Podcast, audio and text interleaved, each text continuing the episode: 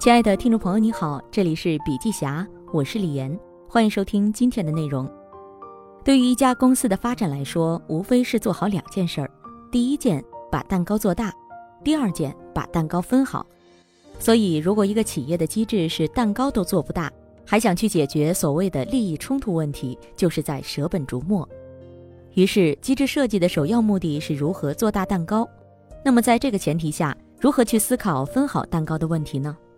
首先，商业社会的核心在于各种资源的合作与利益的共荣共生。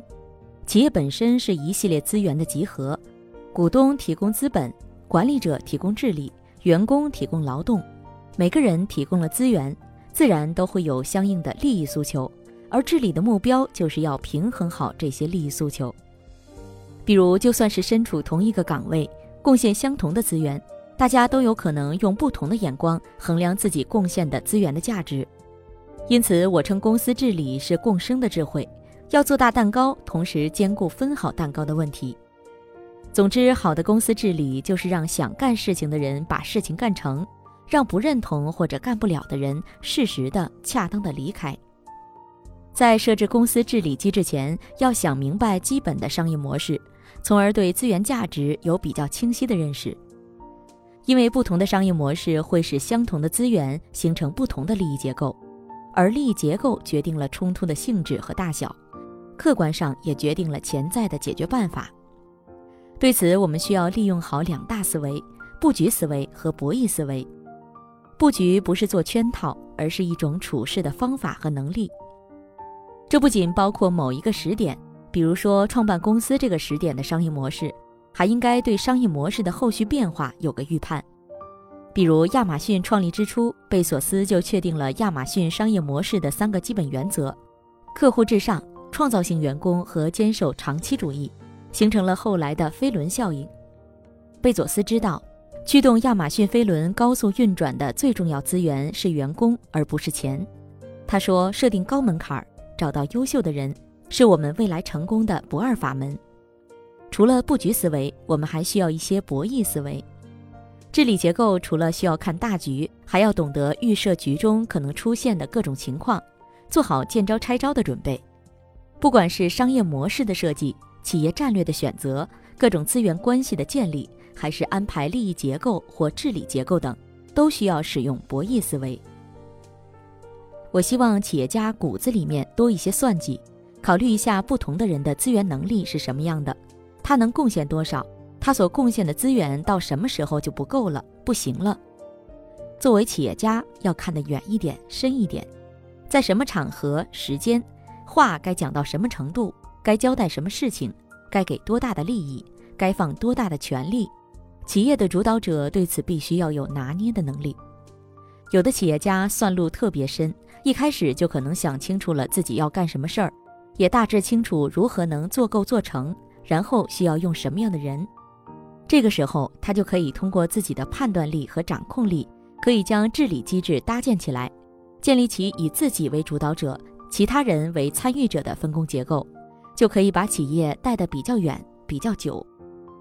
当然，还有一种人，对于公司未来很模糊，就是这件事儿可以干，然后找了一群兄弟揭竿而起，这就有很大的随意性，对于结果的把控也比较难。有博弈思维，考虑大局，就是要多问自己几个为什么。比如，华为的股东分为任正非和华为投资控股有限公司工会委员会，每年表现优异的华为员工会获得一定的华为的股票，这就是一个非常好的制度安排。好的制度更容易让人的能力得到最大的发挥。如哈耶克所说，一种坏的制度会使好人做坏事儿。而一种好的制度会使坏人也做好事儿，但是制度之外，我更相信人。我认为企业的成功本质上是企业家精神的成功。约瑟夫·熊彼特提出，一种新的发明，只有当它被引入经济之中，才成为创新。而把新发明引入经济之中，不仅需要有眼光、有胆量、敢于冒风险，而且要有组织能力。而这样的人才是创新者，才是企业家。具有企业精神的人，往往有以下三个特点：善于观察，发现市场上的新机会，运用暗知识从中获取利益，充满精力，有冲劲儿，但绝不会冲动行事，不会因失败而气馁。通晓人性，善于对他人做出判断，善于整合一切资源，进而制定出使自己处于最有利状态的利益结构。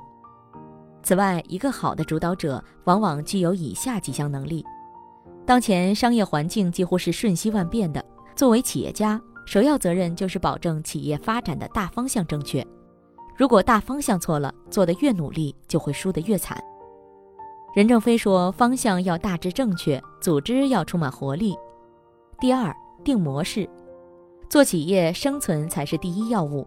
如何为客户创造价值，进而为企业带来价值，是企业家应当思考的重点。明确方向之后，就需要创造商业模式，使你能够战胜妄图与你竞争目标市场的人。这时候，战略取舍能力就特别重要，选择合适自己的客户，对不合适的客户说不。第三，搭班子，组织的目的是激发群体智慧，一起完成更复杂、更艰巨的事业。身处专业化分工越来越细致的社会，就算领导者实力超群，依然需要花时间做好团队建设。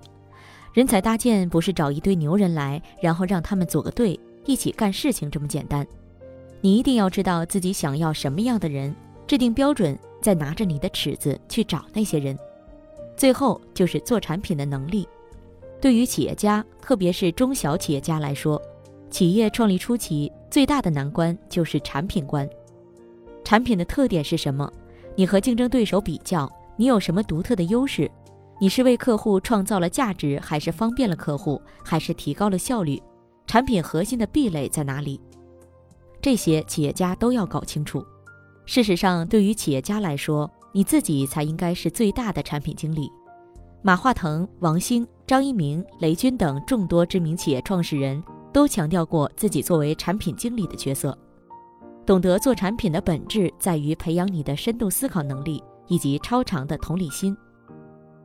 当然，指望一个有效的治理结构去保证公司不死，我个人觉得还是不现实的。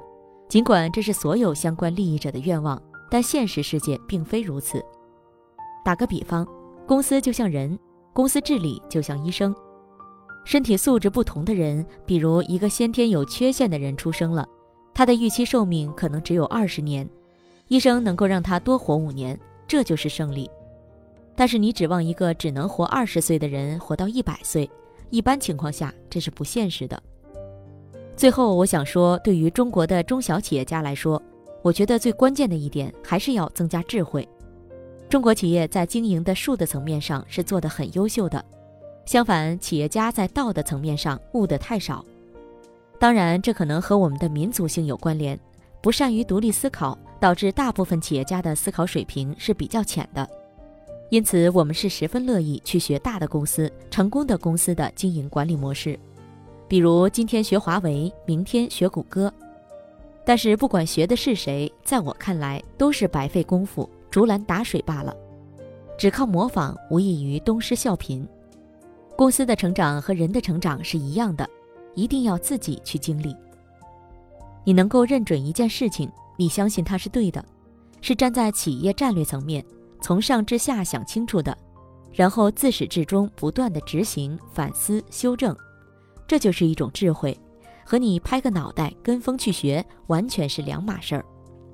古语道：“君子不立于危墙之下。”希望我所说的可以对创业企业、中小型企业的股东和管理者，以及大型企业和上市公司从事公司治理相关工作的人士。甚至是对公司治理有兴趣的朋友有所启发。好了，今天的内容分享就到这里，感谢您的收听，亲爱的听众朋友，听了今天的分享，您有什么感受呢？您可以在评论区留言，有什么意见或建议也可以告诉我们。同时呢，笔记侠分享在各大音频平台，喜马拉雅、懒人听书、蜻蜓、乐听、三十六课、荔枝等都有发布，搜索“笔记侠”即可关注。感谢您的支持。